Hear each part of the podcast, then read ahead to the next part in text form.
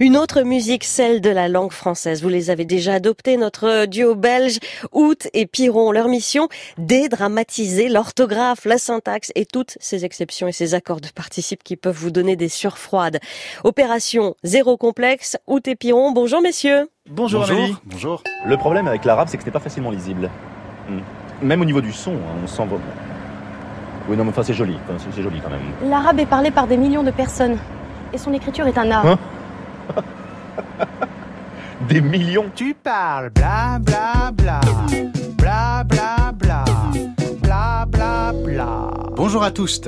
Aujourd'hui, on voulait mettre le doigt sur un truc qu'on ressent tous un peu au fond de nous sans vraiment oser se l'avouer, l'idée que le français serait une langue supérieure. En même temps, c'est vrai. Il faut avouer que cette impression de supériorité du français sur le Wolof du Sénégal ou le créole haïtien nous a déjà tous traversé l'esprit. Rivarol, au XVIIe siècle, écrit en toute humilité dans son discours sur l'universalité de la langue française Ce qui n'est pas clair n'est pas français.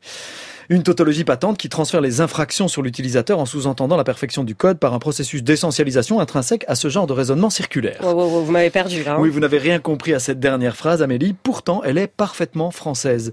Donc, Rivarol dit des conneries. C'est QFD. Le texte de Rivarol comporte quelques obscures justifications du genre le français est la seule langue dont l'ordre des mots suit le raisonnement naturel.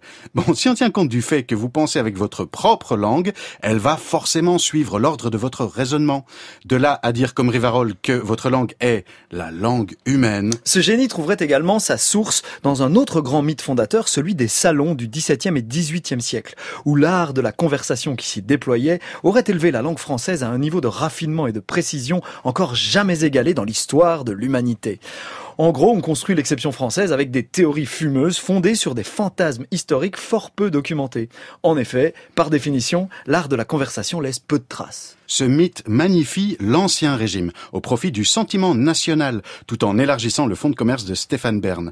Comme le dit l'historien Antoine Lilti dans son livre Le monde des salons, l'histoire se confond souvent avec la commémoration. Cette vision entretient surtout l'idée que la gloire de la langue française est derrière elle et que le génie français se construit par opposition, par exemple au pragmatisme anglais ou au barbarisme des langues de l'immigration. En réalité, c'est l'idée même d'une hiérarchie entre les langues qui fait sourire les linguistes. Dire d'une langue qu'elle est supérieure à une autre, c'est comme dire qu'une culture est supérieure à une autre.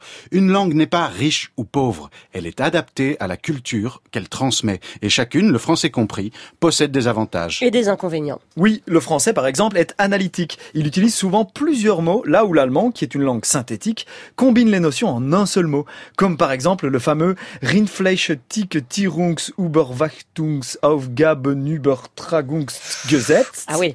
63 lettres pour un seul mot, qui correspond à la loi sur le transfert des obligations de surveillance de l'étiquetage de la viande bovine. Donc 16 mots en français. Autre exemple, là où l'anglais utilise upside down, back to front, inside out et parfois même le délicieux topsy-turvy, le français se contente d'un laconique à l'envers. Toutes les langues ont leur richesse parce que toutes les cultures ont leur spécificité. Et installer une hiérarchie entre les langues est avant tout un exercice politique, voire idéologique. Remarquez qu'on invoque le fameux génie de la langue française autant pour célébrer sa précision et sa logique que pour justifier toutes les petites aberrations dues au hasard, comme une consonne double inutile ou un circonflexe égaré.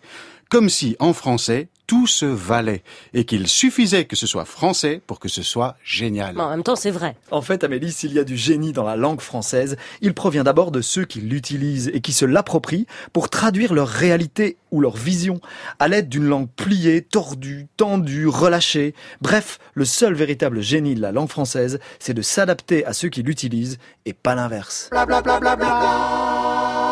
Out et Piron, on vous retrouve le week-end prochain. Vous êtes aussi au Festival d'Avignon. Le spectacle s'appelle La convivialité ou la faute de l'orthographe jusqu'au 28 juillet. C'est au théâtre du Chapeau d'Ébène et je vous le conseille absolument.